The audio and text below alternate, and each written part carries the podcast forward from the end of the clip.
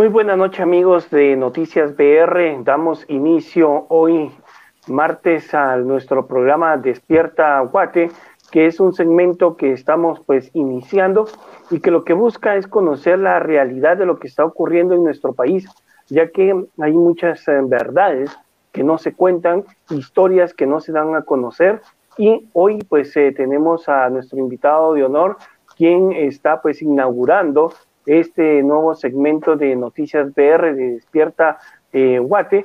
Con nosotros se encuentra el doctor Jorge eh, Gramajo, a quien le damos pues la cordial bienvenida. Muy buena noche. Muy buenas noches, muchísimas gracias por la invitación. Siempre un gran gusto, de verdad. Primero, pues está inaugurando el programa. Muchas felicidades y, pues estamos aquí para servir. No, gracias a usted por, por este espacio que nos eh, brinda y pues también pues sabemos que tiene una agenda muy apretada por toda la labor que usted realiza, la labor humanitaria. Y pues eh, de verdad agradecemos que nos brinde pues este espacio en su agenda para poder dar inicio a este programa que como le comento, lo que buscamos es conocer la realidad del país y quién más que usted que ha viajado por todo el país a las áreas más pues a las áreas más profundas del país de Guatemala en el que muchos no llegan, pero usted sí ha llegado y pues para entrar a detalle de todo esto, ¿quién es Jorge Gramajo? ¿De dónde viene? ¿Cómo, cómo surge él a hablar dentro de los medios de comunicación, ser un referente acerca de la ayuda humanitaria? Bueno, eh, ¿quién es Jorge Gramajo? Jorge Gramajo eh, es una, una, persona que yo crecí, digamos, yo nací en, un seno de una familia que se ha dedicado a temas humanitarios. Mi papá, pues, eh, él fue hospitalario de la Orden de Malta. Y yo desde pequeño, pues, siempre estuve involucrado en temas humanitarios. Es algo que me acostumbré, me acostumbré, me gustó hacerlo. Me eduqué, de hecho, ¿verdad? Para eso. Y pues eh, gracias a Dios, eh, Dios, ha, Dios, ha, sido muy bueno conmigo porque me ha, me ha dado, me ha abierto las puertas para poder estar en este, en este medio. les quiero comentar, pues, yo soy graduado de administrador en sistemas de la Francisco Marroquín. tengo dos maestrías posgrado en una escuela de negocios en Guatemala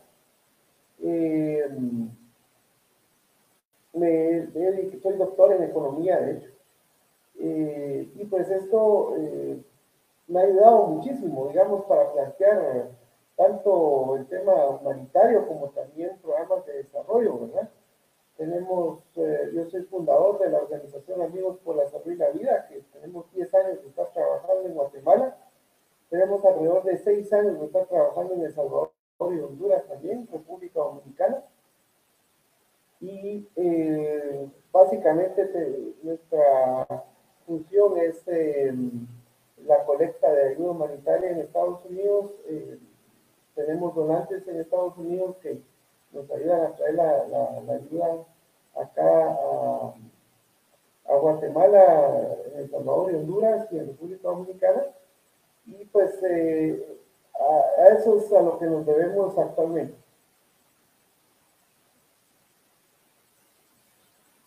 Pues eh,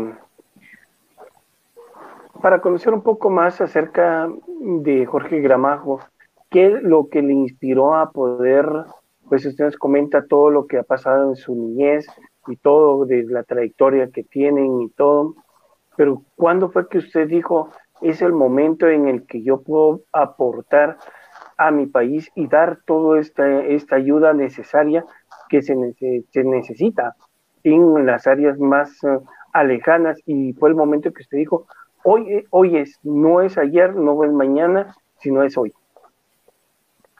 Claro. Bueno, yo creo que, yo creo que eh, Dios me dio la oportunidad, porque hace 10 años, hace unos años, 10 años aproximadamente, yo recibí una propuesta muy, muy interesante de algunas fundaciones católicas en Estados Unidos eh, para dedicarme a esto. O sea, si no hubiera tenido yo un presupuesto como el que tengo hoy, que nosotros no recibimos ningún centavo del Estado, nosotros nunca hemos recibido un centavo de acá de, este, Guatemala, nunca lo hemos recibido, ni el gobierno, ni el no.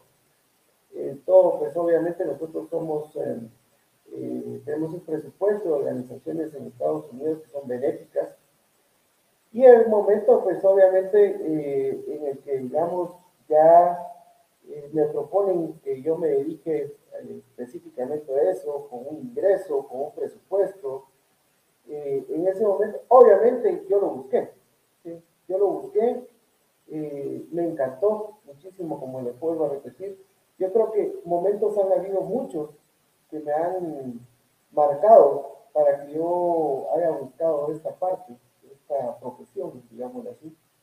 Eh, no hay algún específico, obviamente simplemente tuve la oportunidad de vivir, de vivir mucho ese dolor, esa angustia que muchas familias en Guatemala viven y, y buscando una solución. Y gracias a Dios, pues como le vuelvo a repetir, es yo creo yo y me siento una persona muy afortunada el día de hoy porque el conseguir un presupuesto, el, conseguir, eh, eh, digamos, lo que se requiere para hacer esto es, es digamos, eh, hace una bendición, pues, y dedicarme a eso. Y como le digo, yo creo que un detonante que cualquier persona puede tener es el vivir mucho la necesidad, el vivir mucho eh, eh, todo lo que, digamos, conlleva a, las personas que están desamparadas, que no tienen una casa, que viven, eh, digamos, digamos, por las cuales, digamos, nosotros nos debemos hoy.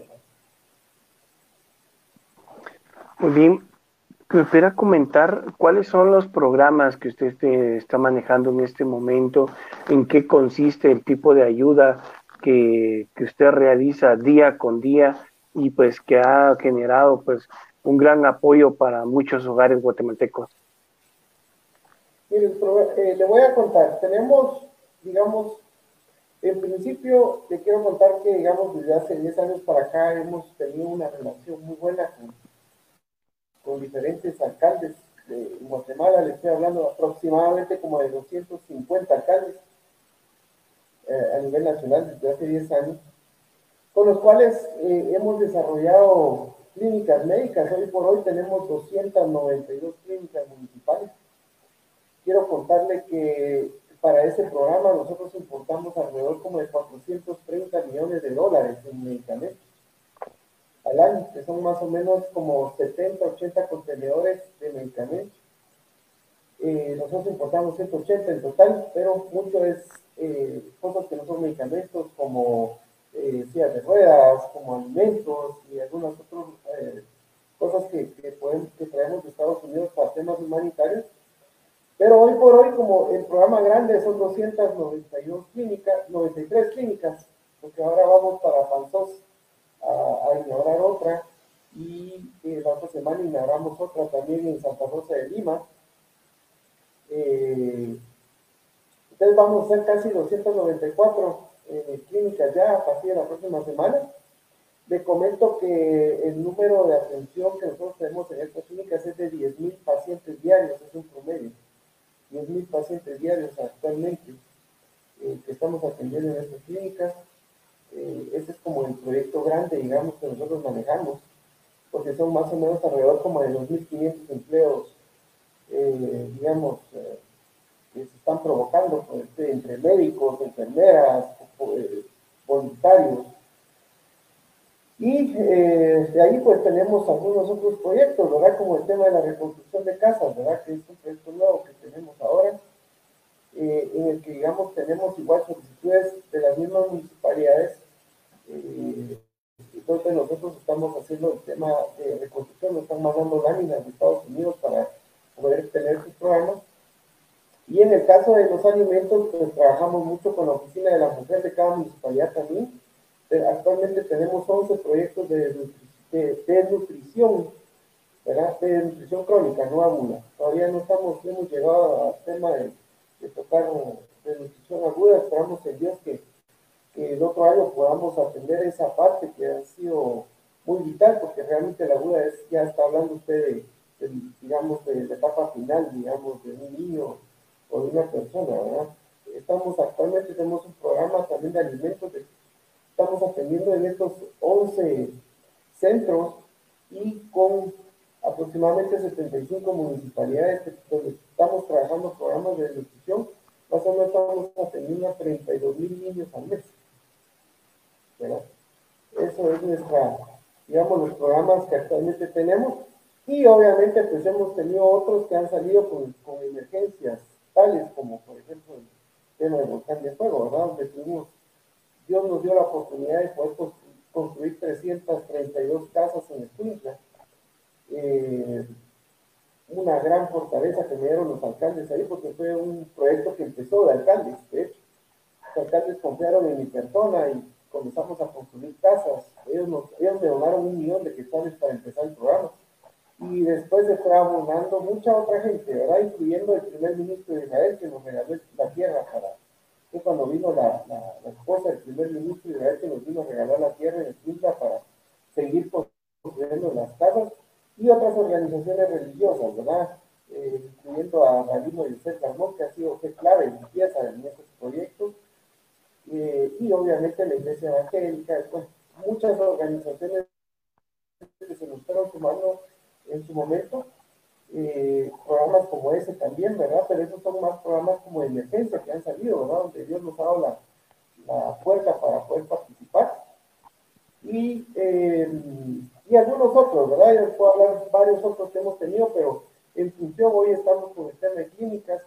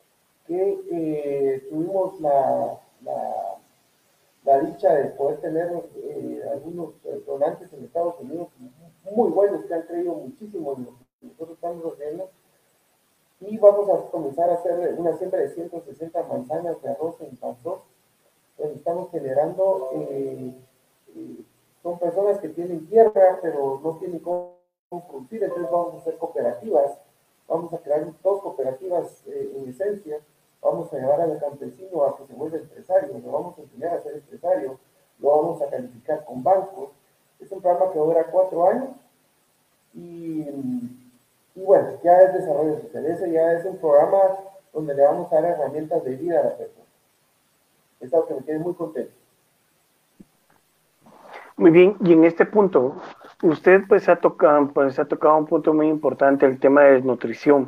Usted lo ha a usted le ha tocado vivirlo muy de cerca. ¿Cómo, ¿Cómo ve usted este tema en nuestro país? Pues al conocer usted la realidad en cada uno de estos lugares y no conocer únicamente el tema de estadísticas. Bueno, mire, realmente para mí es duro. Realmente nosotros vivimos, cuando miramos la estadística a nivel de América Latina, eh, se da cuenta que el único país que nos supera es Haití pero Haití es que pasa que Haití sí es un, bueno, ahí hay diferentes problemas, pero son más graves. Pero finalmente usted mira aquí en Guatemala que la estadística dice que uno de cada dos niños, estamos hablando del 54% de los niños, tienen algún cierto nivel de desnutrición, obviamente eso es preocupante. Eso es exageradamente preocupante. Porque em, obviamente no le podemos pedir a un niño con, esa, con esos problemas que tenga capacidades mayores el día de mañana.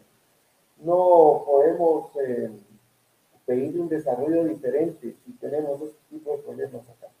¿verdad? Yo eh, personalmente es, es algo, este programa de desarrollo, por ejemplo, que estamos llevando a cabo, es un programa eh, que precisamente nos tiene que, vamos a procurar, que esa es nuestra meta de generar 9.000 quintales de arroz a final de año, que igualmente serán distribuidos a, diferentes centros y todo, y sí, para mí sí es muy preocupante. Yo creo que es algo que, que no solo eh, como, eh, pues, miremos a nuestros líderes hoy por hoy, que no se preocupan por eso, es realmente preocupante que los líderes no, no lo vean, no actúen sobre esa base, sabiendo que Guatemala es un país de 105 mil millones de quetzales de presupuesto y, no le podemos poner pero ni el 5% de caso a esto, y eso está, grave.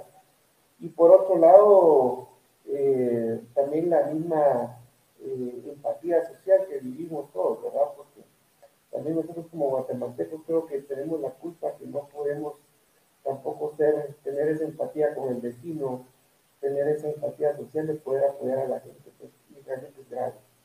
Ya nos hemos dado cuenta cuando vamos a distribuir alimentos que, que, en una casa hay una señora sola con cuatro niños llorando de hambre, pero resulta que el vecino tiene un pico muy lindo, nuevo, muy reciente, y decimos, ¿cómo es posible que nosotros podamos tener esa, esa, esa falta de generosidad, esa falta de, de, armonía social, porque no la, no la tenemos. Entonces, yo, yo, creo que mucho es el tema de que nos hemos vuelto personas muy egoístas, de que nos hemos vuelto personas eh, eh, sin apatía con, el vecino, el amor al prójimo, que nos hablan en la vida, lo hemos perdido muchísimo. Yo creo que, que pues, yo creo que todo viene en las cabezas, ¿verdad? Un líder que no se preocupa, mucho menos nos vamos a pegar la población que lo haga con la gente, ¿verdad? Pero sí es muy preocupante y es algo que eh, le puedo decir que es una de las metas principales que yo quiero con todos estos programas de desarrollo, es precisamente comenzar a mitigar el hambre. Viendo, la, perdón, viendo el tema de, de, nuestro país y el apoyo que usted eh, pues eh, genera surgen las dudas y pues muchos eh, al ver a guatemaltecos que están apoyando de la manera que usted lo está haciendo, lo primero que dicen es, esta persona está buscando llegar a un puesto público, puede tirarse una candidatura o está buscando llegar a ser presidente, está llegando a, ser alcalde. Entonces la pregunta es la siguiente, ¿usted en algún momento ha buscado eh, pues ser candidato algún cargo público en el país? Bueno, mire, yo tengo 10 años de estar en estos temas, de hecho toda mi vida, pues, pero como organización ya formal tengo 10 años. De estos 10 años han pasado cuatro, han pasado, perdón, tres eh, eh, elecciones, ¿verdad? Y, yo, y cada elección me preguntan lo mismo me dicen, mire, usted va, no, es un tema que me ha, digamos, eh, yo lo he visto como una prioridad, ¿verdad? Como yo tengo 10 años, no lo he hecho hasta hoy, no lo he hecho. Yo pues he creído hasta, hasta este momento que yo sigo más afuera que adentro del, del, gobierno. Creo que cada quien tiene su función y creo que la mía ha estado afuera actualmente. Tampoco le voy a mentir, llega una cierta curiosidad uno de saber qué podría pasar si lo que usted está haciendo y sus deseos se hacen en un gobierno. A veces me pasa por la cabeza, por esa razón no le puedo decir yo si el día de mañana no voy a participar. No lo sé hoy, ¿verdad? No lo sé hoy. Pero como le digo, de 10 años para acá hemos hecho todo de corazón, no hemos tenido la visión de, digamos, de llegar a algún puesto público.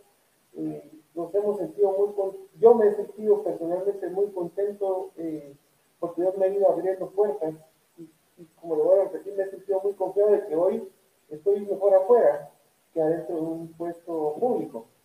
Pero también se lo vuelvo a decir, no, no me quiero cerrar tampoco a decir si el día de mañana hubiera una oportunidad de poder yo desarrollar, pues obviamente lo que estoy haciendo, solo que a un nivel más grande, ¿no?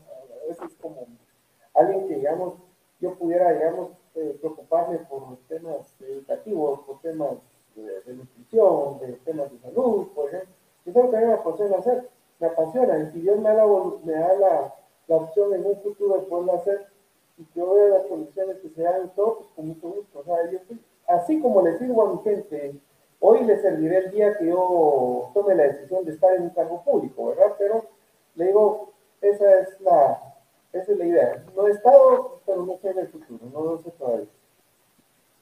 Sí, cabal, precisamente por eso le decía yo que a veces muchos dicen, eh, ah, mira, él es una persona indicada para el, para el cargo, o tal vez no lo es, o tal vez es una persona que estando donde está, le aporta más al país, ¿verdad? Entonces, por eso era la pregunta precisamente que usted acaba ya de responder, de que pues si hubiera una opción de poder mejorar el país y usted puede aportar, pues obviamente usted está indicando que pues podría pasar o no, ¿verdad?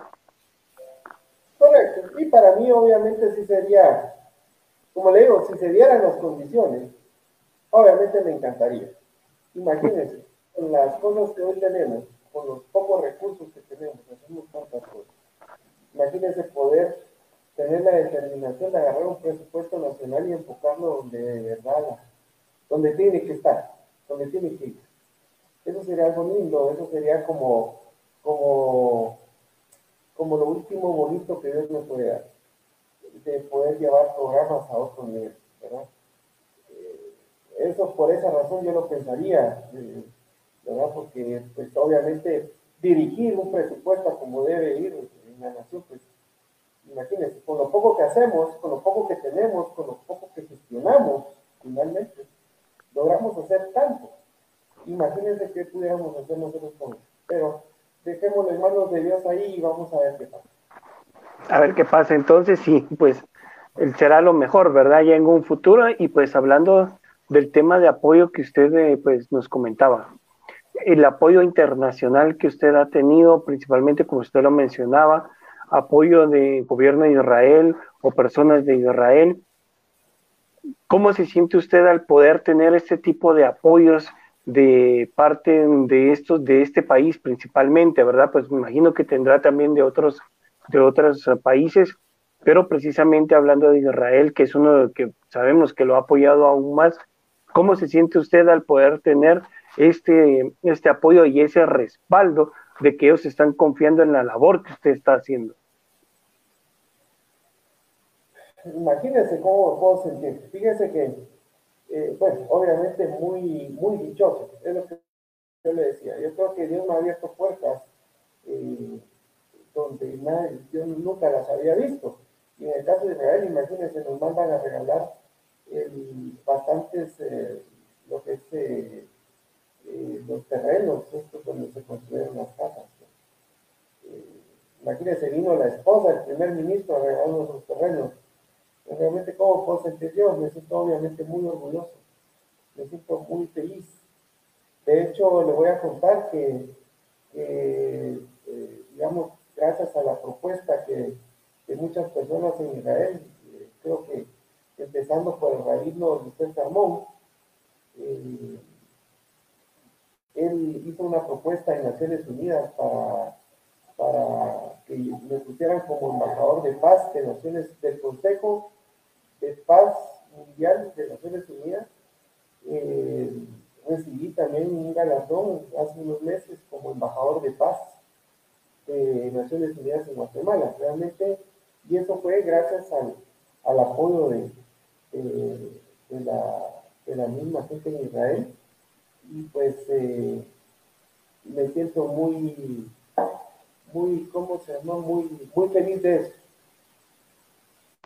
Muy bien. Acá pues eh, tenemos ya un comentario que dice, creo que gente como Jorge Raúl Gramajo Ríos son las personas que deberían de estar en un puesto público y no la gente que ha llegado que lo único que hacen es ver su beneficio personal. Debemos de ver perfil de candidatos como él. ¿Qué piensa usted acerca de ese comentario pues, que nos eh, realiza a través de la página Eva Ramírez? Eh, como le digo, le repito, yo creo que es un compromiso grande, ¿verdad?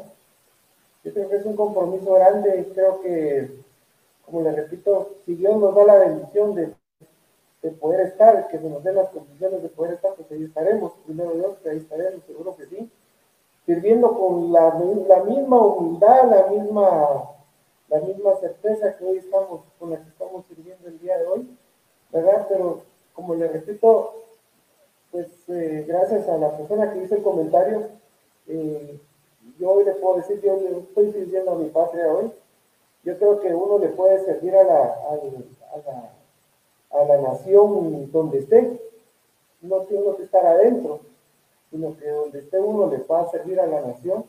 Y creo que no necesariamente tiene que haber intereses, ¿verdad? En mi caso, como hoy lo vuelvo a repetir, yo sí recibo un salario y todo de parte de, organizaciones en Estados Unidos eh, para llevar a cabo esto, pero siempre tiene uno que tener un corazón, siempre tiene uno que tener esa empatía para poder llegar hacia a muchos lugares. Y, como le vuelvo a repetir, yo creo muy orgulloso de lo que no solo como personas, sino que también del equipo que tenemos, ¿verdad?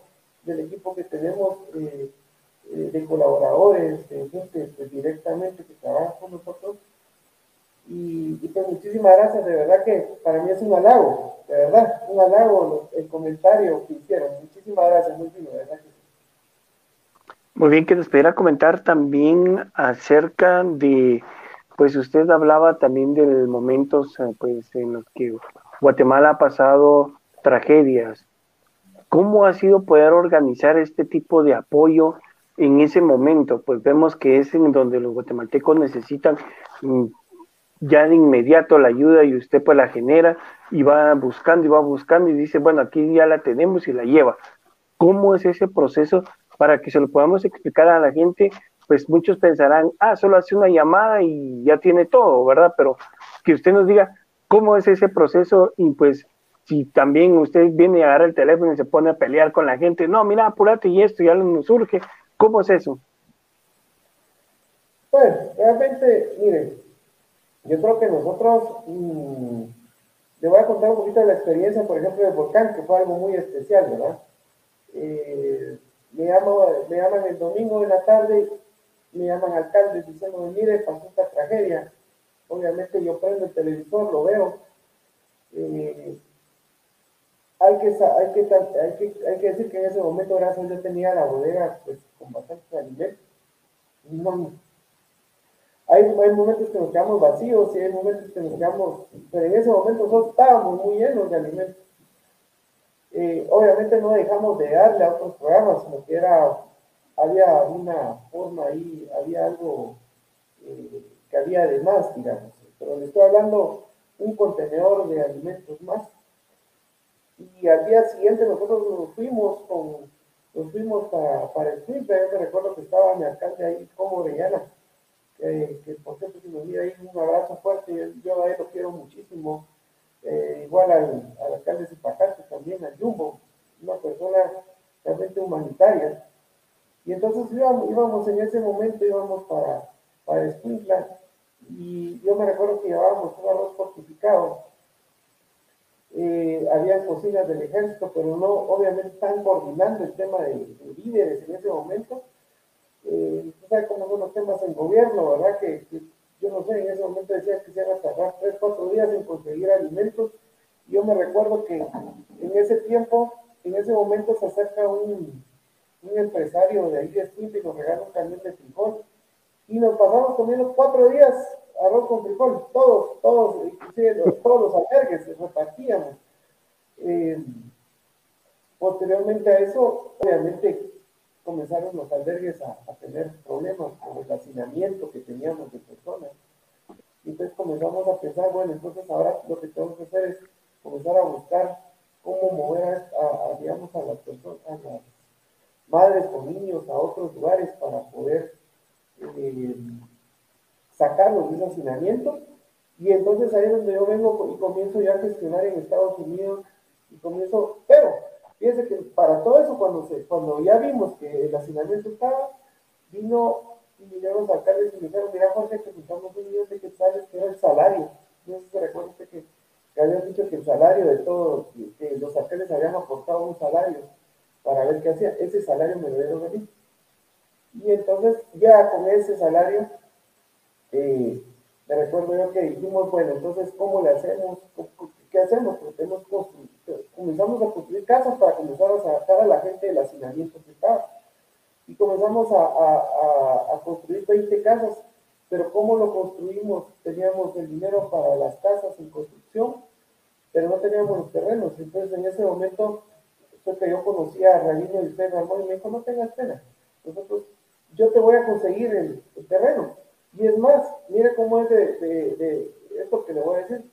Yo dije el día que alguien me regale ese terreno, porque habían, estábamos buscando, gestionando quién nos podía dar el terreno. Hasta le fuimos a hablar al presidente de la República en ese entonces, que era Jimmy Morales.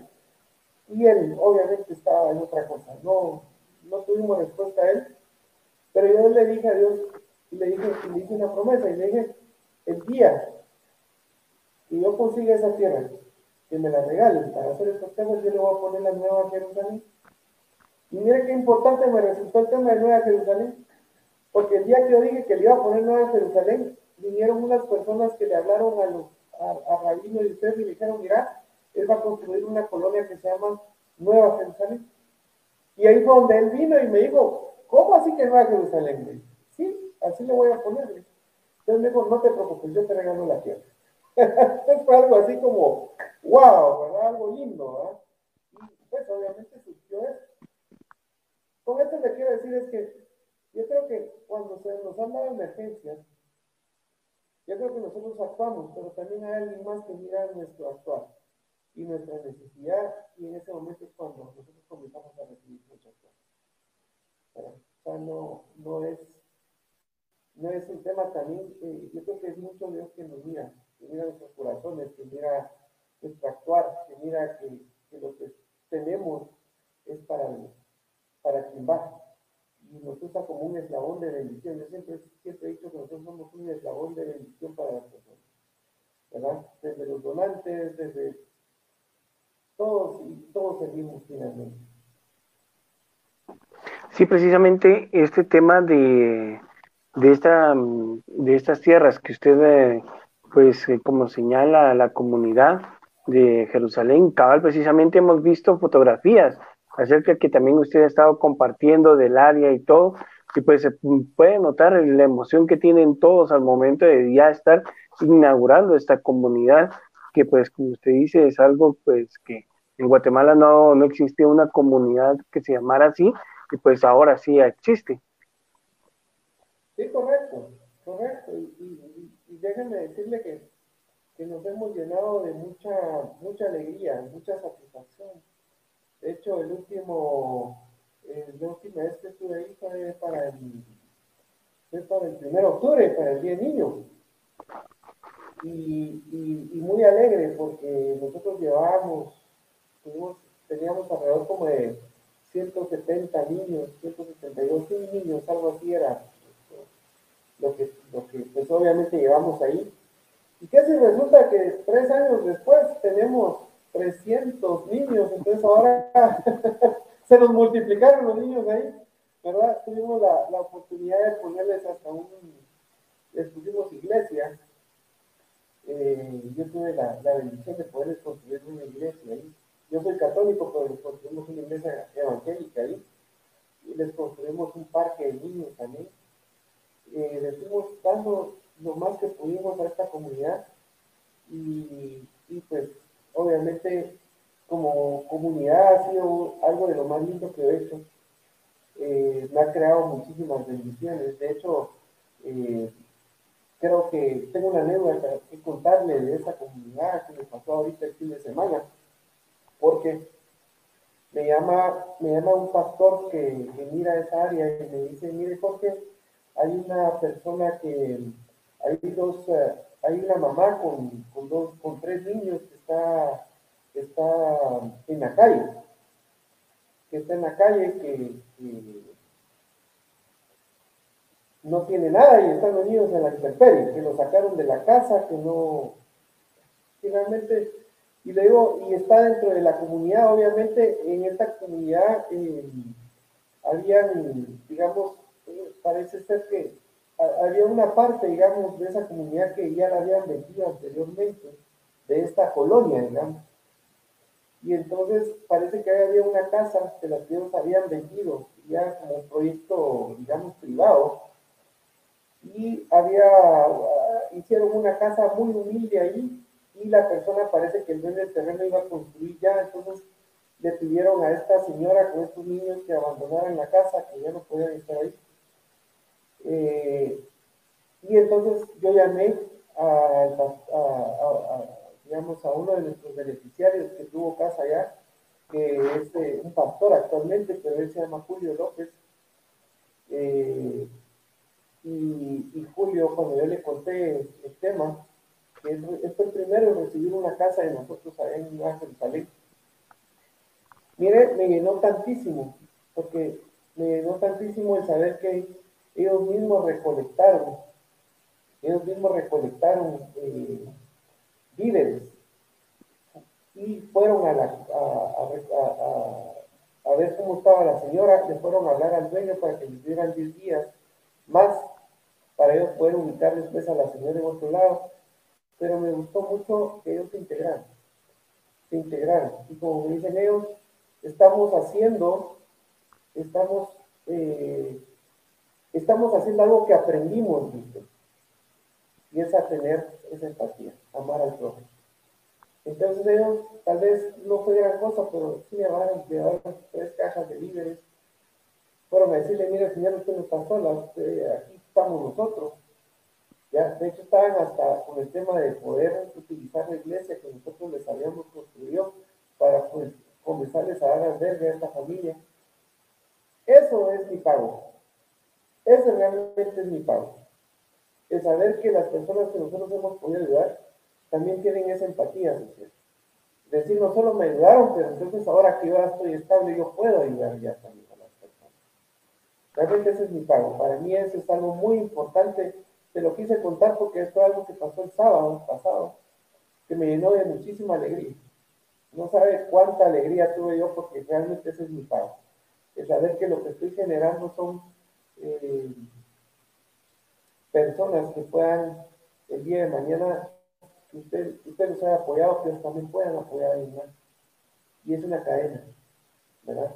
Y, eso me tiene muy contento, se lo quería contar, pero, pero se lo tenía que contar, estoy muy feliz por esto, ¿verdad? Muy bien, y ya casi para ir finalizando, pues si nos pudiera comentar, digamos, si hay personas que necesiten ayuda, de cualquier índole, podrían abocarse usted, cómo lo pueden hacer, cómo lo pueden buscar en redes sociales o cuál sería la manera más adecuada para poder gestionar esta solicitud ante usted. Sí, realmente pues, nosotros tenemos redes sociales, eh, tenemos una página, Asociación de Amigos por la Salud y la Vida en Facebook. y próximamente vamos a tener también una página en internet que la vamos a, la están haciendo ahora. Eh, tengo también página personal, Jorge Raúl Gramajo Ríos, y también tengo una, una página parte pública que es doctor Jorge Gramajo, y pues obviamente me pueden escribir todo y le vamos a dar el proceso a las solicitudes que podamos cumplir. Muy bien, no sé si quisiera pues agregar algo más antes de finalizar pues en la entrevista que estamos realizando esta noche. Bueno, pues eh, en principio eh, me gustaría eh, primero darle gracias a Dios por la oportunidad de, comunicarme con muchas personas a través de este, este medio. decirles que nunca pierdan la fe, que a la gente que nunca pierda la fe, que Dios está con ellos.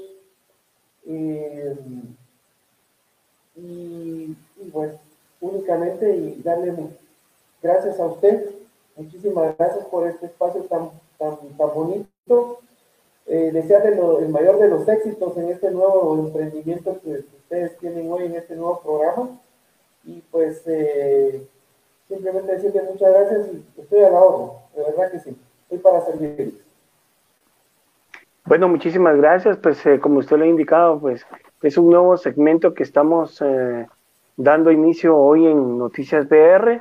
También podrán escuchar eh, esta entrevista a través de nuestro podcast en Spotify como Noticias BR para que también ustedes puedan compartirlo con más personas y que quieran conocer acerca de este proyecto que realiza Jorge Gramajo.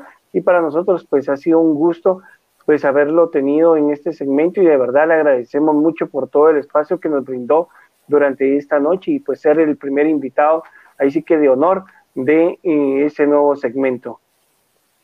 Muchísimas gracias, tengan una buena noche, muchas gracias por tanto. Muchas gracias a todos y pues los esperamos en una próxima entrevista de este segmento que estaremos realizando todos los martes a las 8 de la noche en, en Despierta Guate, que lo que estamos buscando es conocer la realidad de nuestro país. Que pasen una feliz noche.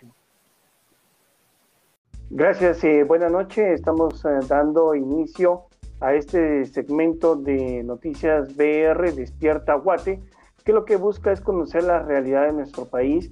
Y hoy nos está acompañando la licenciada Rubí Monzón de la Fiscalía del Ministerio Público, a quien le damos eh, la bienvenida en torno a temas de niñez. Muy buenas noches, Vinicio. Muchísimas gracias por la invitación.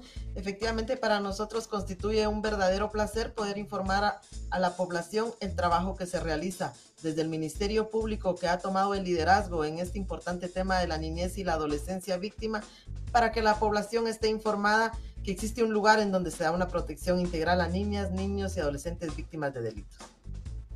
Gracias, licenciada, por darnos este espacio y pues en Despierta Guate lo que busca es que se conozca la realidad de nuestro país y lamentablemente la situación que está viviendo la niñez guatemalteca en eh, este país es sumamente lamentable en algunos hogares, pues hemos visto casos infinitos que se dan en redes sociales y todo esto, pero antes de enfocarnos en esto queremos conocer quién es la licenciada Rubí Monzón.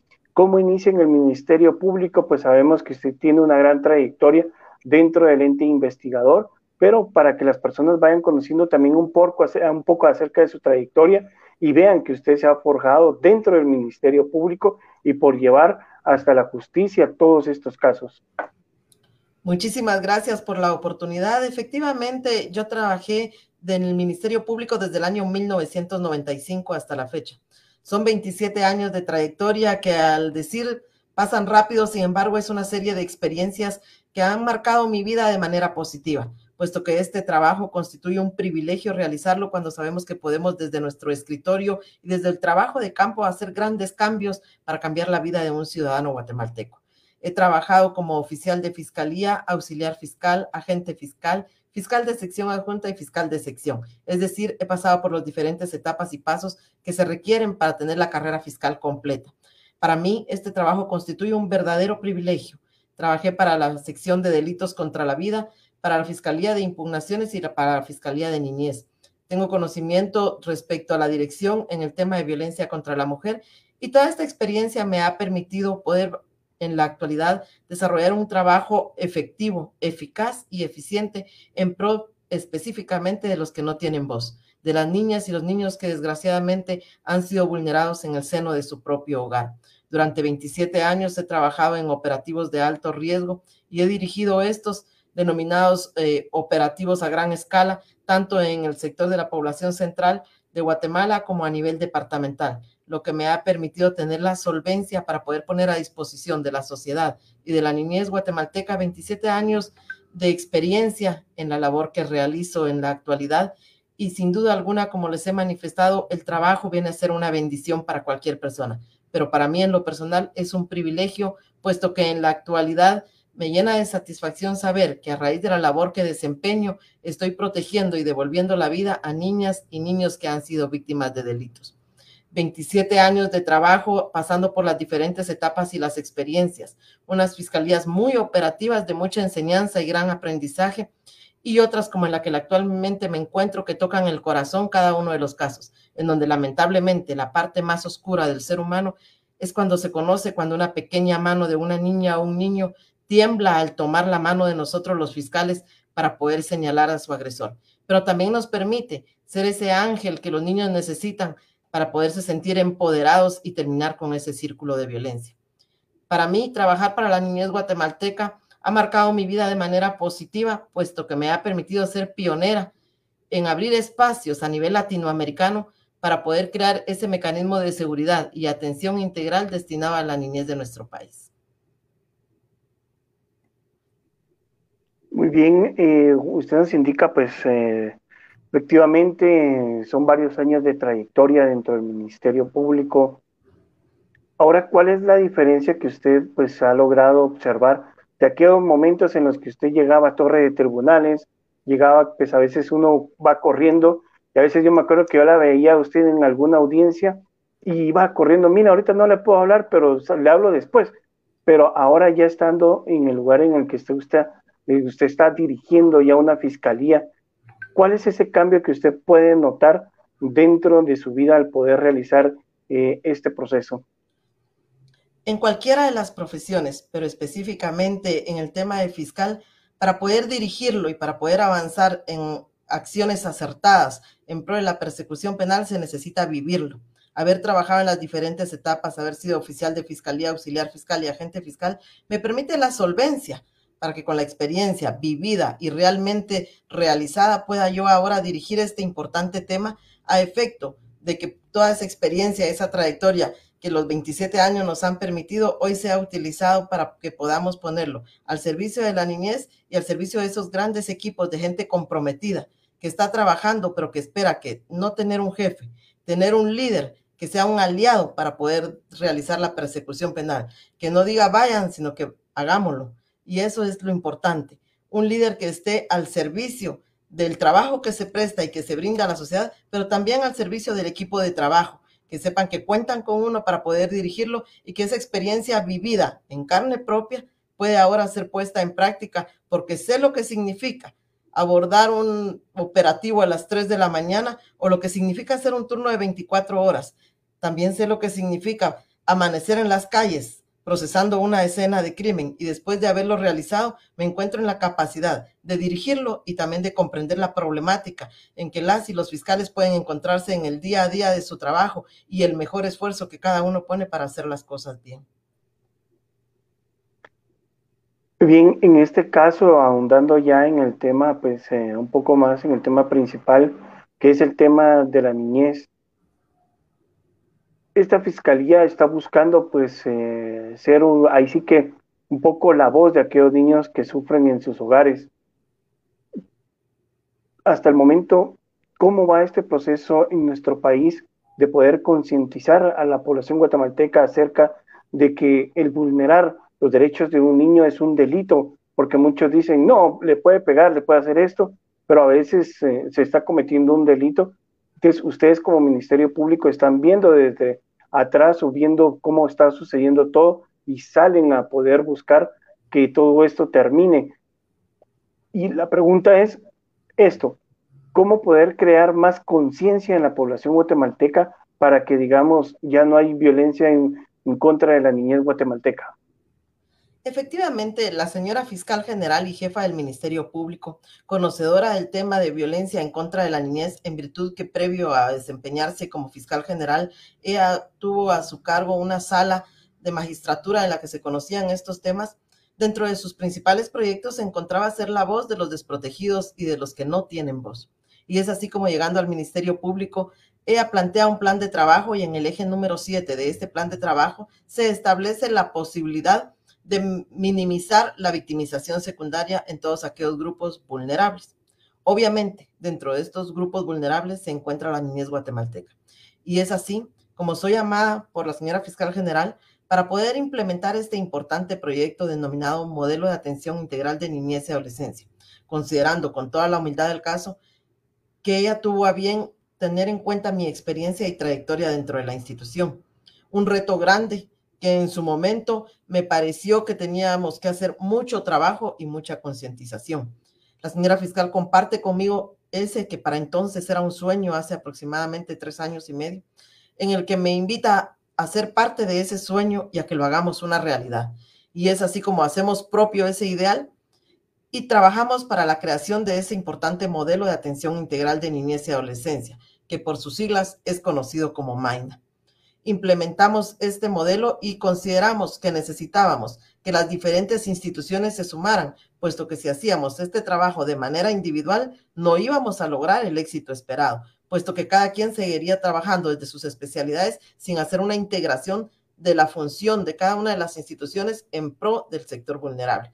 Y es así como tocamos las puertas de algunos ministerios y del organismo judicial con el objeto que se sumaran a este proyecto, que nos vino a posesionar, no como ministerio público, sino como país a nivel latinoamericano, en ser el primer país que cuenta con un sistema de justicia integrado, que presenta una atención eficaz, eficiente y diferenciada para niñas, niños y adolescentes víctimas de delito, sumándose al liderazgo que el Ministerio Público asumió en ese momento y que aún mantiene respecto a la protección de derechos de niñas, niños y adolescentes, 13 instituciones, entre las que me permito citar el organismo judicial, el Ministerio de Gobernación, la Oficina de Atención a la Víctima, la Defensa Penal Pública, el Ministerio de Trabajo, la Secretaría de Bienestar Social, el Instituto Nacional de Ciencias Forenses, la Procuraduría General de la Nación, instituciones que al sumarse a este importante proyecto permitieron que eso, que era un sueño, se convirtiera en una realidad y dar un giro total a aquellos ojos que se encontraban cegados por la indiferencia de la justicia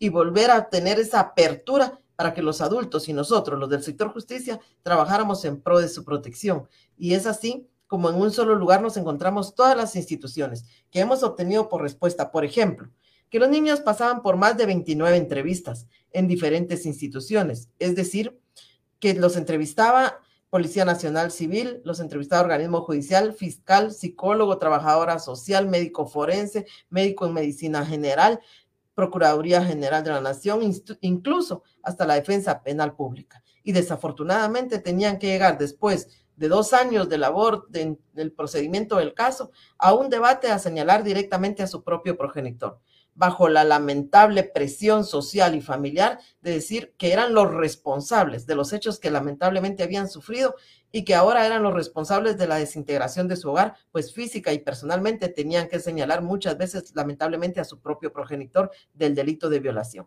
En la actualidad esas 29 entrevistas se han reducido a dos entrevistas, mismas que se realizan, una de carácter administrativo y otra que se denomina anticipo de prueba, que se queda grabada en un DVD para que sean escuchados estos en el DVD reproducido en las veces que sea necesario en debate oral y público para no revictimizar a las niñas y a los niños. Así también quiero comentarles que la atención primaria ya no la realiza un abogado, puesto que nosotros los abogados tenemos un lenguaje frío y jurídico. En cambio, en estos casos, la primera atención lo hace un psicólogo especializado en el tema de niñez o bien una psicóloga, a efecto de poder tener un lenguaje apropiado y crear un clima de confianza entre la víctima y quien le entrevista. Tenemos unas personas encargadas de acompañar a la víctima desde que pone el pie en la entrada del modelo de atención integral hasta que se retira. Y esto ha permitido que de una audiencia semanal que teníamos previo a la existencia de este importante modelo, en la actualidad se realicen 16 audiencias diarias han sido éxitos que han marcado la diferencia en el sector justicia. El modelo de atención integral ha obtenido los informes médicos y psicológicos que se obtenían previo a la existencia del modelo en seis y ocho meses en 48 horas. La sociedad ha recibido información que la investigación, el informe médico forense, el anticipo de prueba, la orden de aprehensión y la ejecución de la orden de aprehensión se ha obtenido en siete horas esto realmente ha venido a dar un, giro al sector justicia en el tema de la niñez guatemalteca. Es histórico. Dentro de nuestra sociedad jamás ningún proceso se ha definido con tanta prontitud y que esté debidamente investigado y que tenga el soporte de la plataforma fáctica, jurídica y probatoria preparado incluso si mañana mismo tuviéramos que ir a un debate, con la garantía que vamos a obtener una sentencia condenatoria. Es así como el, modelo de atención integral de niñez y adolescencia vino a ser un parteaguas de lo que antes no podemos llamar justicia, sino indiferencia, a la justicia que ahora se imparte en pro de la protección de niñas, niños y adolescentes. La sociedad ha tenido la oportunidad y gracias a medios y periodistas tan profesionales como usted de darse cuenta que en el modelo de atención integral de niñez y adolescencia, conocido por sus siglas como MAINA, somos cero tolerancia a la violencia contra la niñez. Pero ese no es un discurso, Realmente estas son acciones claras y concretas que nos han permitido desarrollar trabajos que en cuanto a los medios de comunicación, por ejemplo, están informando en relación a un caso que está acaeciendo y que no existe ni siquiera una denuncia de un delito de maltrato o de violencia en contra de la niñez, nosotros ya tenemos la investigación realizada y aprendidos a los sindicados. Todo esto gracias a que el equipo que trabaja está totalmente comprometido al liderazgo de la señora fiscal general que nos ha permitido abrir esos espacios y esas puertas y a la suma que han tenido las diferentes instituciones de darse cuenta, con base a los resultados, que trabajar unidos nos permite el éxito. Muy bien, licenciada. Y algo muy importante para poder tener una fiscalía como la que usted tiene a su cargo es el personal que está detrás, todo el personal que está realizando pues eh, el tema de recabar información buscar en redes sociales denuncias que se están teniendo, las respuestas inmediatas que se da. ¿Cómo es para usted poder liderar un grupo como el que tiene actualmente y poder saber que todos van hacia el mismo lugar y no cada quien va hacia un camino diferente? Sí, efectivamente, tengo un grupo de profesionales altamente comprometidos que tenemos el fin claro y el objetivo común de proteger a los niños y a las niñas. Estamos convencidos que en nuestras manos se encuentra que esta noche un agresor no violente a otra niña o a otro niño y no podemos ser indiferentes ante esta situación. Estamos tan comprometidos que el 100% del personal que trabaja para la Fiscalía de Niñez y Adolescencia tiene un curso total de lenguaje de señas porque somos inclusivos. El compromiso es grande con la población, con la sociedad, pero sobre todo con los que no tienen voz. Somos nosotros la voz para poder hacer ver las necesidades ante los lamentables hechos de violencia. El equipo que tengo se prepara constantemente, un equipo al que realmente yo le admiro y le respeto la labor que hacemos en conjunto, pero que en esta oportunidad, como líder de este equipo tan comprometido, me, me permite y me da el privilegio de reconocerles esa labor que realizan en lo individual, porque no hay hora de trabajo, se trabajan las 24 horas, los 365 días del año. Incluso en época de pandemia, nosotros fuimos de las fiscalías que nunca cerraron la puerta, porque consideramos que nos debemos a la niñez guatemalteca. El personal que conforma la Fiscalía de la Niñez y Adolescencia tiene claro que nosotros somos los responsables de cambiar las circunstancias en las que desafortunadamente le ha tocado vivir a una niña y a un niño que nuestra función es devolver la sonrisa y la confianza en la justicia a la niñez guatemalteca. Que los hilos que cortó la violencia en el pasado, nosotros los estamos tejiendo de nuevo para formar bellos colores, bellos paisajes en la vida de un niño, porque los niños y las niñas de nuestro país merecen vivir en una sociedad libre de violencia. Pero esta no es una labor que se impone, es una labor realmente que los y las compañeras de la Fiscalía de Niñez y Adolescencia la tienen por convicción, porque todos consideramos que trabajar para los niños constituye una bendición y un privilegio. Y eso es lo que nos ha permitido tener un grupo consolidado, unido, eficaz y eficiente en los resultados que le brindamos a la sociedad. Muy bien, licenciada, al momento, ¿cuál es la estadística que ustedes están manejando de casos de denuncias y de casos pues que ustedes ya han eh, logrado llegar hasta las últimas instancias que se esté manejando o que usted acuerde durante toda la creación de Maima, usted cree que se ha logrado el objetivo principal que usted tenía de decir, se presentan 10, los 10 los llevo a juicio? Le quiero comentar, nosotros conocemos tres grandes campos de trabajo, nuestra competencia material de trabajo, como se conoce jurídicamente, que es el tema de maltrato en contra de la niñez, violencia sexual y niñez desaparecida. Entonces, todos los casos no pueden terminar en un debate oral y público por la dinámica de cada uno de los procesos. Por ejemplo, en el tema de niñez desaparecida, es un tema que se encontraba en el abandono dentro de la fiscalía, previo a la existencia del modelo de atención integral de niñez y adolescencia, porque se limitaba a activar una alerta Alba Kenneth y cuando el niño aparecía, pues se desactivaba. Circunstancia esta que no es posible que se pueda seguir realizando y ante la creación del modelo de atención integral de niñez y adolescencia, tenemos equipos que se dedican unos a la activación de las alertas y otros a la búsqueda, localización y protección de niñas, niños y adolescentes. Y es por ello que estos casos no siempre terminan en un debate oral y eh, público y que como consecuencia tenga una sentencia, sino lo importante aquí es rescatar a los niños y ponerlos bajo el abrigo de la protección adecuada.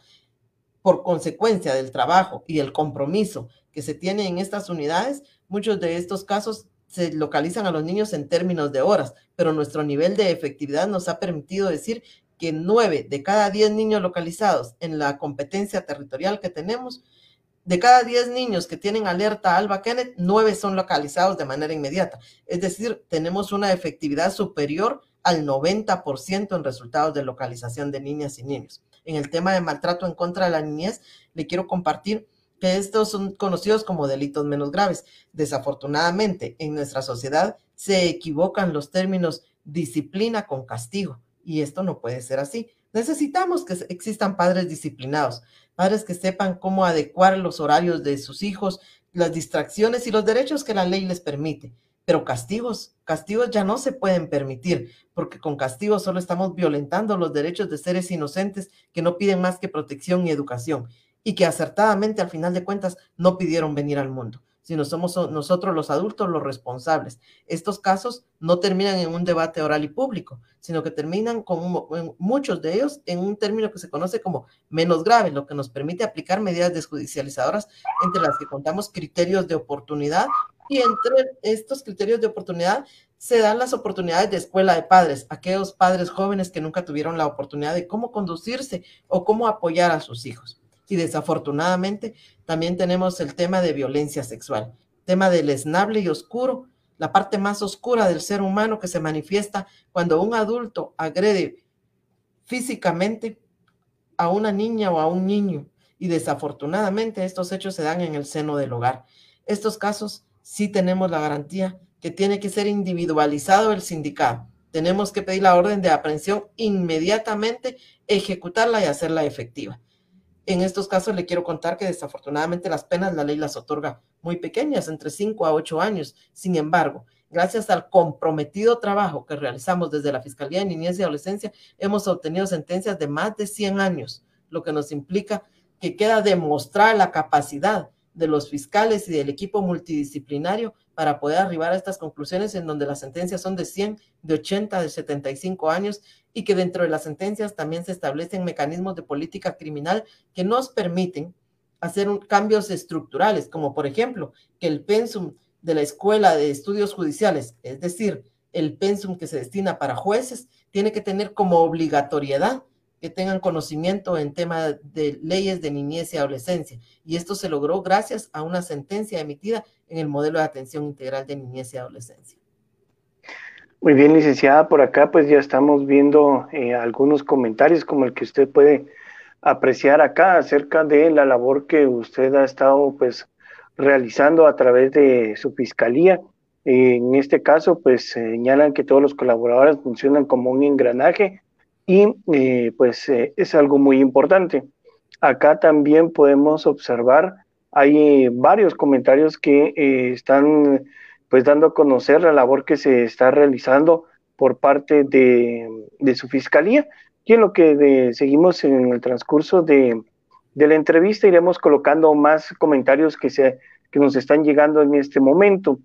Y algo muy importante, y temas que usted ha denunciado o que ha dicho siempre es que el tema del maltrato ya con malas palabras hacia los hijos, eso ya no debe de permitir si vemos que principalmente es algo que se da en muchos hogares guatemaltecos, este incluso eh, lo ven algo ya normal y pues esto no debe de ser así.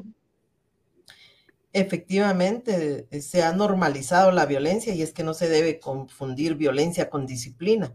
Y si bien es cierto, no existe un mecanismo, un libro que le diga a usted cómo conducirse como progenitor o padre de familia, el adulto es el progenitor. Entonces se espera una conducta seria y responsable de quien decidió traer vida. Entonces es el adulto el que debe asumir la, el liderazgo como en cualquier ente para poder tener una dirección adecuada y jamás confundir violencia con disciplina. Los niños son una hoja en blanco.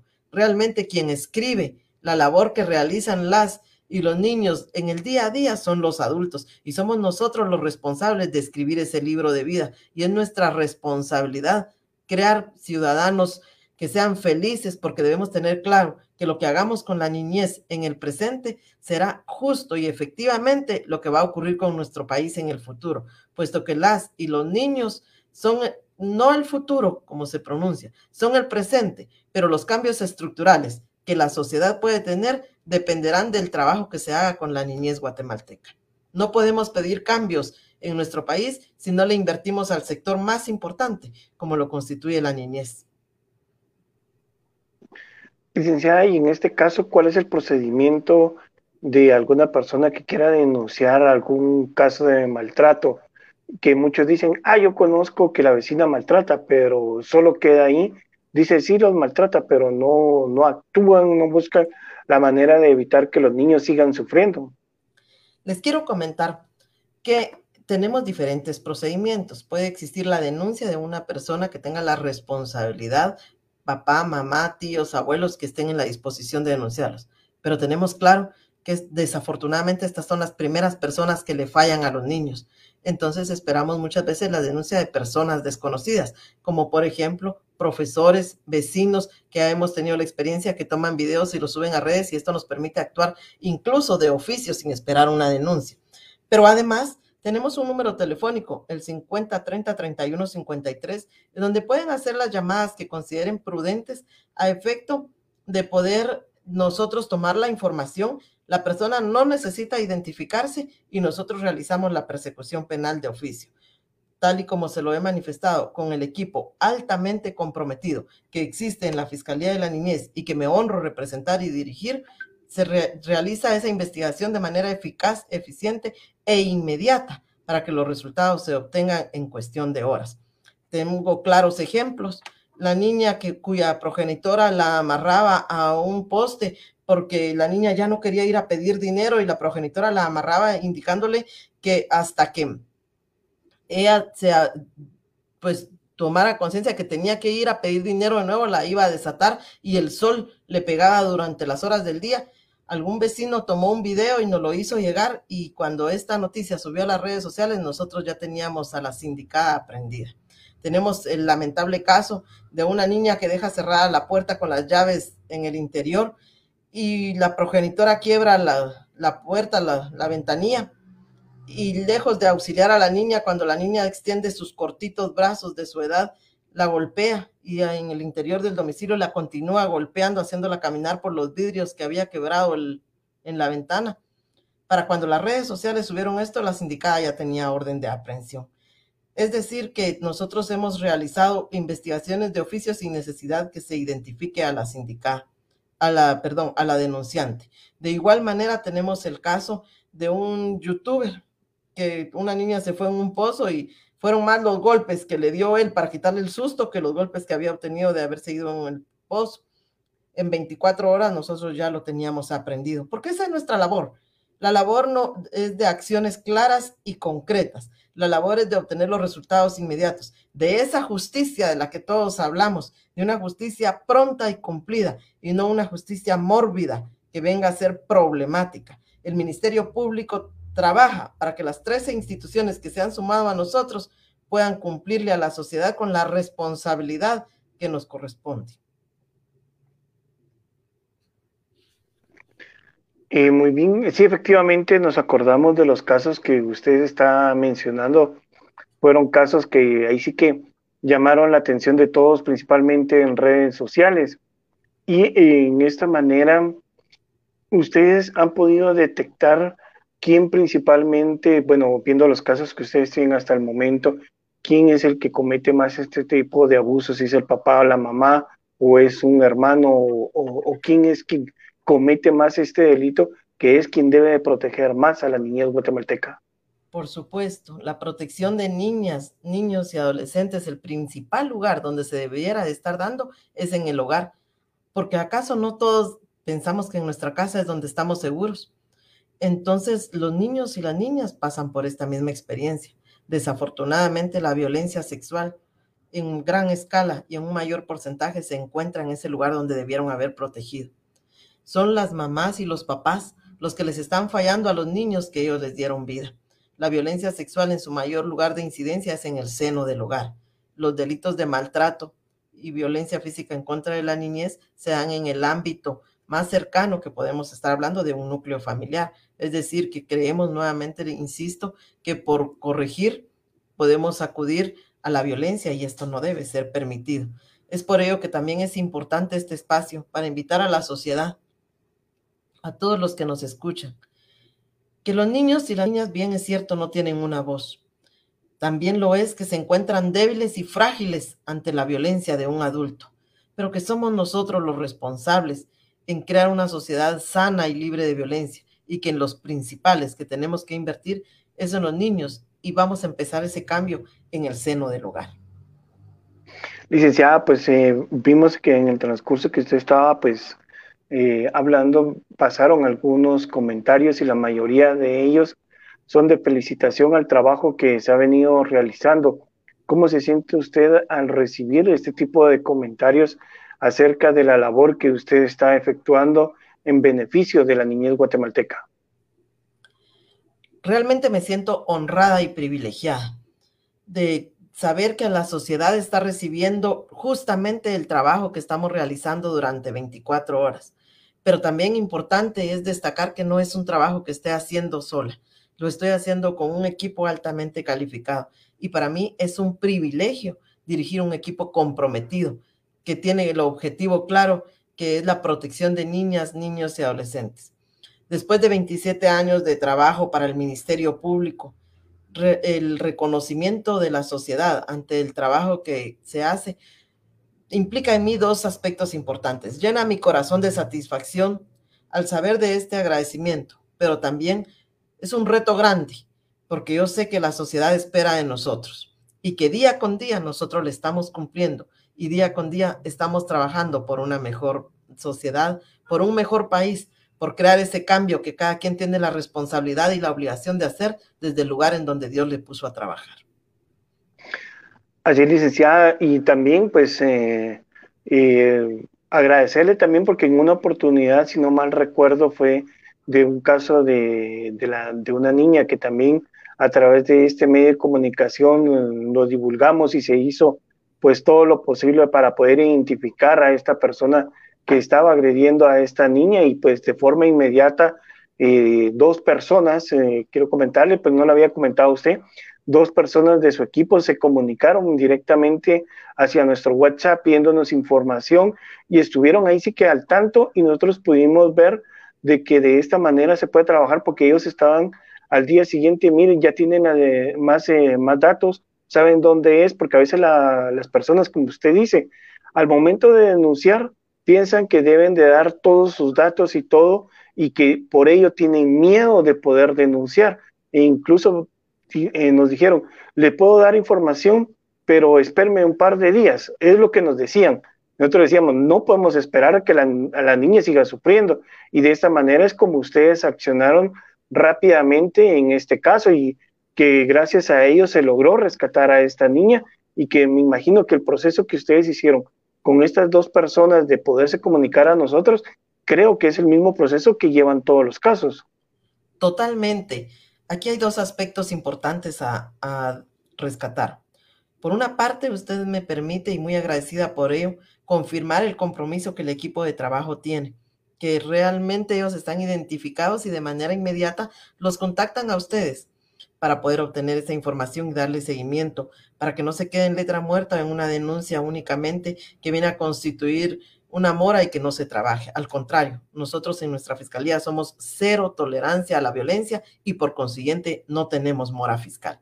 Y por otra parte, un aspecto importante, el importante papel que desempeñan los medios de comunicación en la sociedad, Ustedes como medios de comunicación son los que tienen esa cercanía y esa confianza de los ciudadanos a quienes acuden para poder plantear las denuncias en relación a los hechos que tienen conocimiento, porque son las personas las que se encuentran con mejor conocimiento al estar en las cercanías de donde es violentado o vulnerado una niña, niño o adolescente.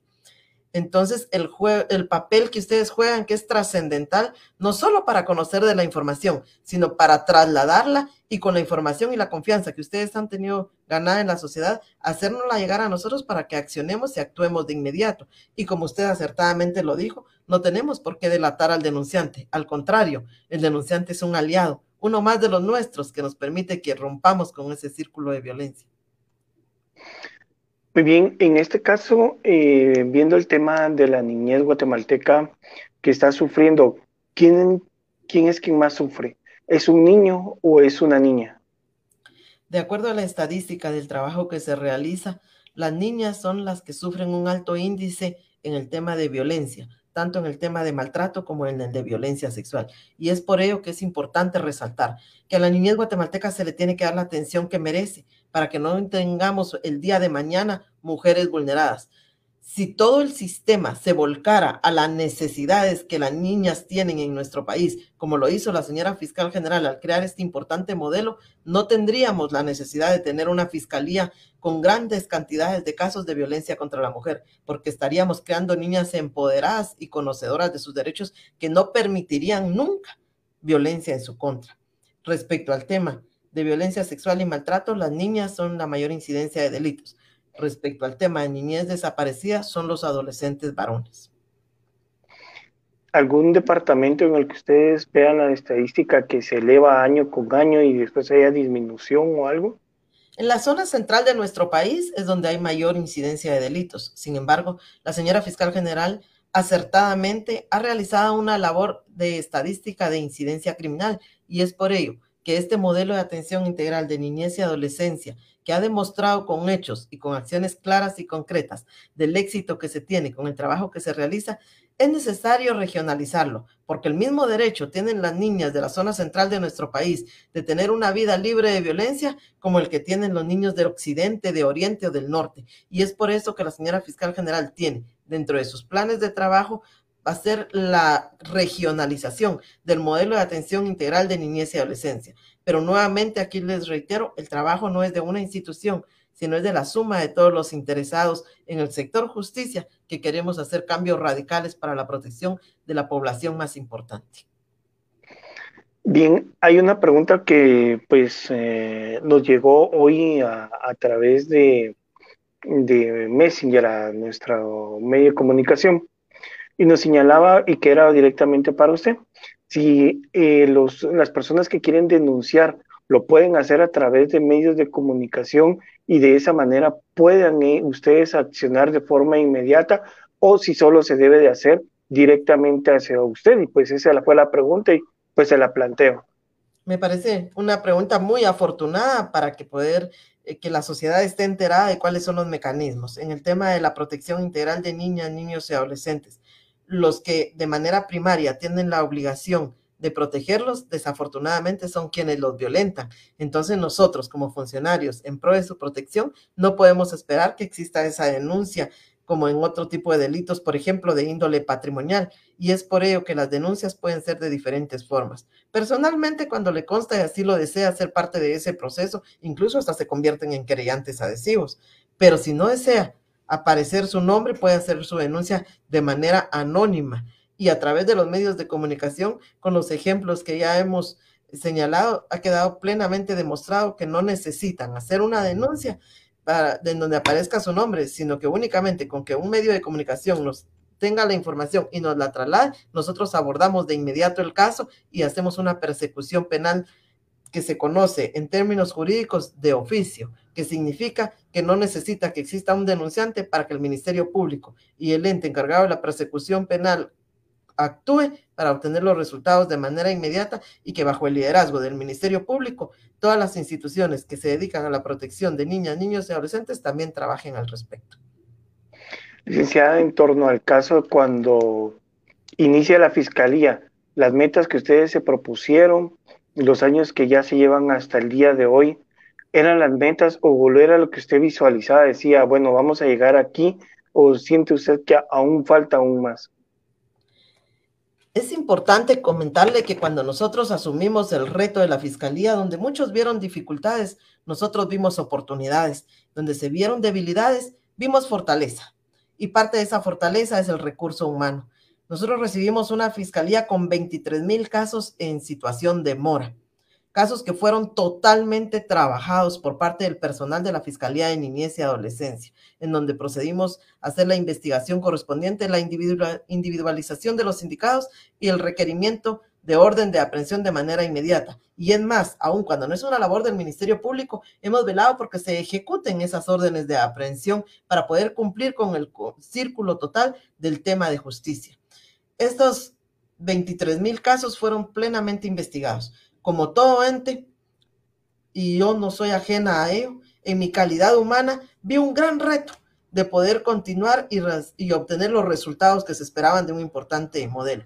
Con toda la humildad del caso, me permito manifestarles que esas expectativas que las autoridades de mi institución, las autoridades de otras instituciones y la sociedad misma tenían de un modelo de atención integral de niñez y adolescencia fueron totalmente superadas. Hemos sido calificados como la Fiscalía número uno en eficacia y eficiencia.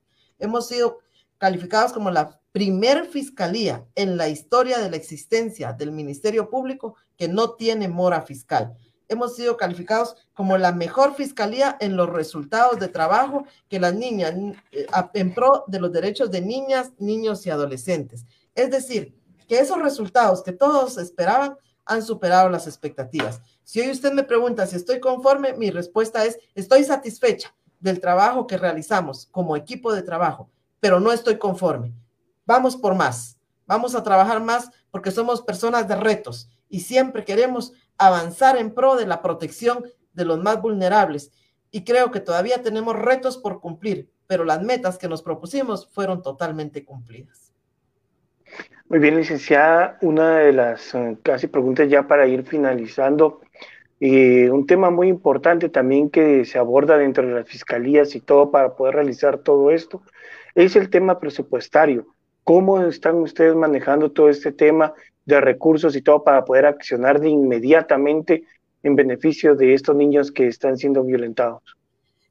El Ministerio Público, ante el, el liderazgo de, del Ministerio Público frente a las demás instituciones, el liderazgo que ha asumido la señora fiscal general y que me ha sido delegado para dirigir el modelo de atención integral de niñez y adolescencia, nos ha permitido trabajar de alguna manera apoyando incluso a otras instituciones. ¿Y a qué me refiero? La señora fiscal general y jefa del Ministerio Público ha destinado un espacio físico en donde se encuentran las demás instituciones donde tienen que hacer el pago de rentas, de agua, de luz y de extracción de basura términos que parecieran pocos, pero que a la larga para un presupuesto realmente afectarían si la señora fiscal general no lo hubiera dado para que las instituciones se sumen.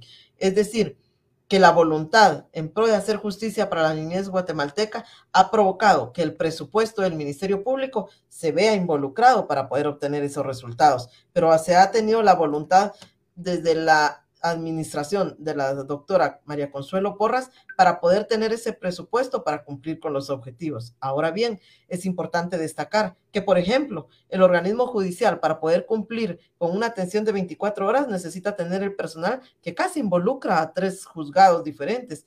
Y la señora presidenta del organismo judicial también ha señalado el presupuesto para el efecto de poder contar con ese servicio ininterrumpido. El Instituto Nacional de Ciencias Forenses cuyos informes previo a la existencia del modelo de atención integral niñez y adolescencia, conocido por sus siglas como MAINA, se obtenían después de hasta 60 días, ha hecho su mejor esfuerzo para poder entregar esos informes en un máximo de 48 horas. El Ministerio de Salud, que no tenía una clínica destinada a la atención de salud para niños y en el tema, por ejemplo, importante de retrovirales, para cuando se vienen algunas enfermedades infectocontagiosas de índole contagio sexual o bien el tema de los retrovirales para los mm, embarazos consecuencia de una violación. Esto no se tenía en el destino de protección de niñez guatemalteca.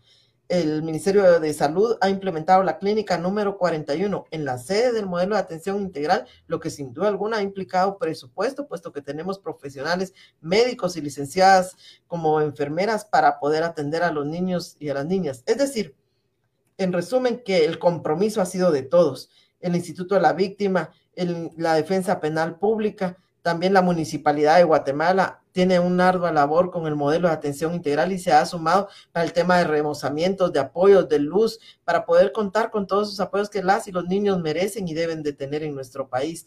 Otro importante tema es gobernación.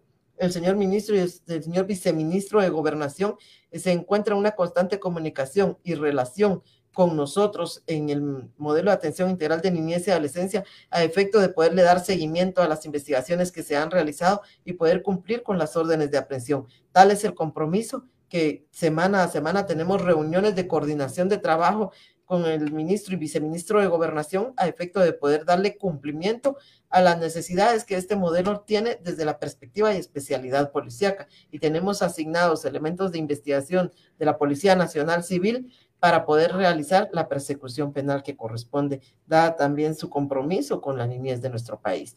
El tema presupuestario es un tema base y elemental, pero que sin duda alguna, cuando se quiere, se puede, y la señora fiscal así lo ha demostrado, asumiendo el reto en este compromiso e invitando a otros que se suban también y lo han hecho.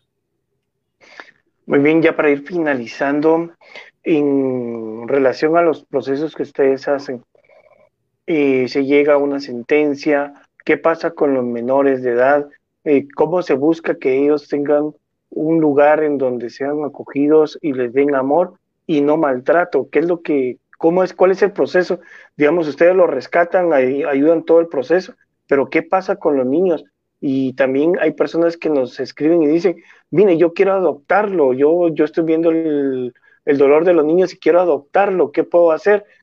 ¿Qué nos puede indicar usted qué es lo que pasa en este proceso?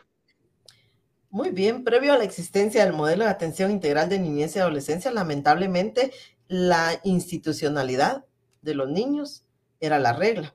Y es por eso que muchas de las niñas y niños eran institucionalizados en áreas que sinceramente no estaban adecuadas para sus necesidades en ese momento. Entonces, ante la no victimización secundaria, la atención personalizada, eficaz y eficiente, hemos reducido esa institucionalización de niñas y niños al 2%, lo que antes era el 99%. ¿Qué significa esto? Que en la actualidad a quien sacamos del seno del hogar es al agresor o agresora o violentadora de los derechos de los niños y no a los niños como primera fase. Segunda fase, si esto resulta imposible en aquellos hogares donde la violencia está comprometida por ambos progenitores, buscamos hogares ampliados, es decir, que las familias tienen tíos, tías, abuelitas que están en la disposición de poderse hacer cargo, pero para poder dar cumplimiento a esto tenemos importante apoyo de trabajadoras sociales que realizan visitas a las diferentes familias u hogares para poder determinar si se encuentran en la capacidad o no de recibir a una niña, niño o adolescente que ha sido vulnerada. Si ante esta circunstancia no resulta posible, entonces la Secretaría de Bienestar Social, que es signataria en el proyecto del modelo de atención integral a través de la Procuraduría General de la Nación, que también conforma este importante modelo, se realiza la representación del niño y se busca una institución a donde se pueda adecuar a las necesidades de los niños que han sido vulnerados. Circunstancia esta que sin duda, después de un debido proceso, se, logra que las y los niños puedan eh, recibir las atenciones integrales y sin duda alguna, si ha pasado el proceso, que este tema no implica una responsabilidad del Ministerio Público, que la Procuraduría General de la Nación sí tiene responsabilidad como representante legal de un niño, pero tiene que pasar el proceso correspondiente para poder declarar a un niño en condiciones de ser adoptado y entonces ya viene otra instancia y otra institución que tiene su respectiva normativa para que todo se haga de acuerdo a la normativa legal. Eh, muy bien, eh, licenciada, aquí dice que en el área de Villanueva se encuentra la alerta Alejandra y que ha logrado pues eh, el rescate de más de 200 niños ya, eh, y niñas y adolescentes. Efectivamente, al igual que la, el sistema de alerta Alba Kenneth, que vino a constituir la consecuencia de la no aplicación de la debida diligencia y que por consiguiente, por la tardía investigación, desafortunadamente niñas y niños fueron encontrados y localizados fallecidos, da lugar a que nuestro país se dé vuelta al enfoque del tema de niñez y se eh, creen este tipo de alertas. nuestro medio y a nivel nacional se conoce como alerta Alba Kenneth. Villanueva tiene un caso específico que es la alerta Alejandra, porque aquí no implica niñez desaparecida, sino que el maltrato de una niña en cuyo honor se abrió con su nombre este tipo de alerta que recibe tal y como lo ha manifestado la persona que nos escribe las denuncias de manera anónima y gracias al inmediato, arduo y eficaz trabajo se realizan estos rescates para que los niños y las niñas no sigan viviendo en ese círculo de violencia, pues un día más de violencia puede ser una vida. Muy bien, licenciada, pues la verdad, un honor haber eh, platicado con usted acerca de este tan importante tema esta noche y que pues eh, sabemos que si seguimos pues eh, platicando seguiremos sacando aún más el tema de, datos e importancia sobre, sobre este tema, pues no solamente es que uno pueda decir puedo llegar a tal tema y ahí termina todo, sigue y sigue pues todo este proceso. Y la verdad es que le agradecemos el espacio que nos eh, ha brindado y la información tan importante acerca de la labor que ustedes están realizando. Y no sé si tiene algo más que agregar y algo que más decirle a la población guatemalteca que pues está viendo a través de Noticias BR. Muchísimas gracias. Sí, efectivamente, agradecerle a usted el espacio y la oportunidad que me da para que la población guatemalteca conozca de la labor que estamos realizando a la población guatemalteca, hacerles ver que somos un equipo altamente comprometido con la labor que realizamos, pedirles el voto de confianza para que nos permitan seguir trabajando, que tengan claro que en el modelo de atención integral de niñez y adolescencia somos cero tolerancia a la violencia en contra de la niñez, que el modelo de atención integral de niñez y adolescencia ha sido referente para la creación de otros modelos en pro de la protección integral de víctimas. Así también esta oportunidad que usted me da y este espacio me permite agradecer aspectos importantes que han llegado a mi vida y que me han permitido que hoy ocupe esta importante eh, coordinación del, del, primer modelo a nivel latinoamericano, que estamos haciendo historia en nuestro país y a nivel latinoamericano porque somos el primer modelo que se dedica a la atención integral de niñas, niños y adolescentes. Y con el respeto de todos, permitirles que me den este pequeño espacio para agradecer los principios y la educación que recibí desde mi casa a través de mis señores padres, el apoyo de la familia que es determinante para que uno realice su trabajo de manera eficaz, eficiente, honrado y poder ver de frente a la sociedad por los resultados que se brindan, y el apoyo del gran equipo y el compromiso que tengo de todos los trabajadores del modelo de atención integral de niñez y adolescencia. En espacios como estos me permito agradecer su compromiso, su apoyo y su respaldo, y que estamos conscientes que vamos por más y mejores resultados cada día. Muy agradecida por el espacio que nos dan, agradeciéndole a Dios, a mis señores padres, a mis hermanas que han sido base y ejemplo a seguir, como le digo, para tener esa solvencia de ver de frente a las autoridades del Ministerio Público que han depositado la confianza en mí para dirigir el primer modelo de atención integral a nivel latinoamericano y al gran equipo de trabajo que he tenido el privilegio de dirigir. Eh, muy bien, muchísimas gracias, licenciada. Pues les recordamos a todos que también si, desean también pueden escuchar ya en unos instantes por medio de Spotify esta entrevista que también permanecerá ahí por si ustedes la quieren eh, escuchar o la quieren compartir también con sus amistades para que conozcan aún más acerca de este tema. Y pues licenciada, pues como hemos venido pues eh, eh, señalándolo a través de Noticias BR, también somos un aliado hacia ustedes para poder eh, tener todo este tipo de denuncias, también recibirlas y trasladarlas hacia ustedes, que como indicamos ahí no es solamente un caso, sino han habido varios los que ustedes nos han apoyado y se ha podido rescatar a varios menores de edad y que pues eh, a la población guatemalteca eh, también podemos recibir nosotros estas denuncias, nosotros se las trasladamos a usted para que de esta manera pues se pueda realizar el proceso que lo más importante en este momento no es el tema si denuncio o no denuncio, sino son los niños los que tienen que tener la seguridad de que estén en un hogar en donde se les brinde el amor y no una inseguridad, licenciada, y pues eh, le agradecemos en, en, todo lo que usted ha venido trabajando y el espacio que siempre nos ha brindado a este medio de comunicación acerca de esta labor. Muchísimas gracias a ustedes. Realmente constituye un honor trabajar para la niñez de mi país. Muy agradecida por el espacio.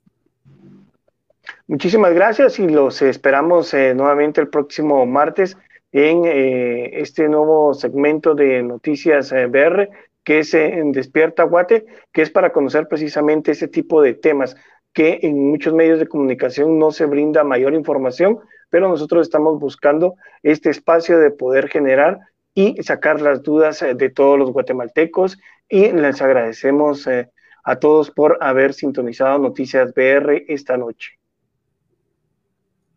Feliz noche. Buenas noches.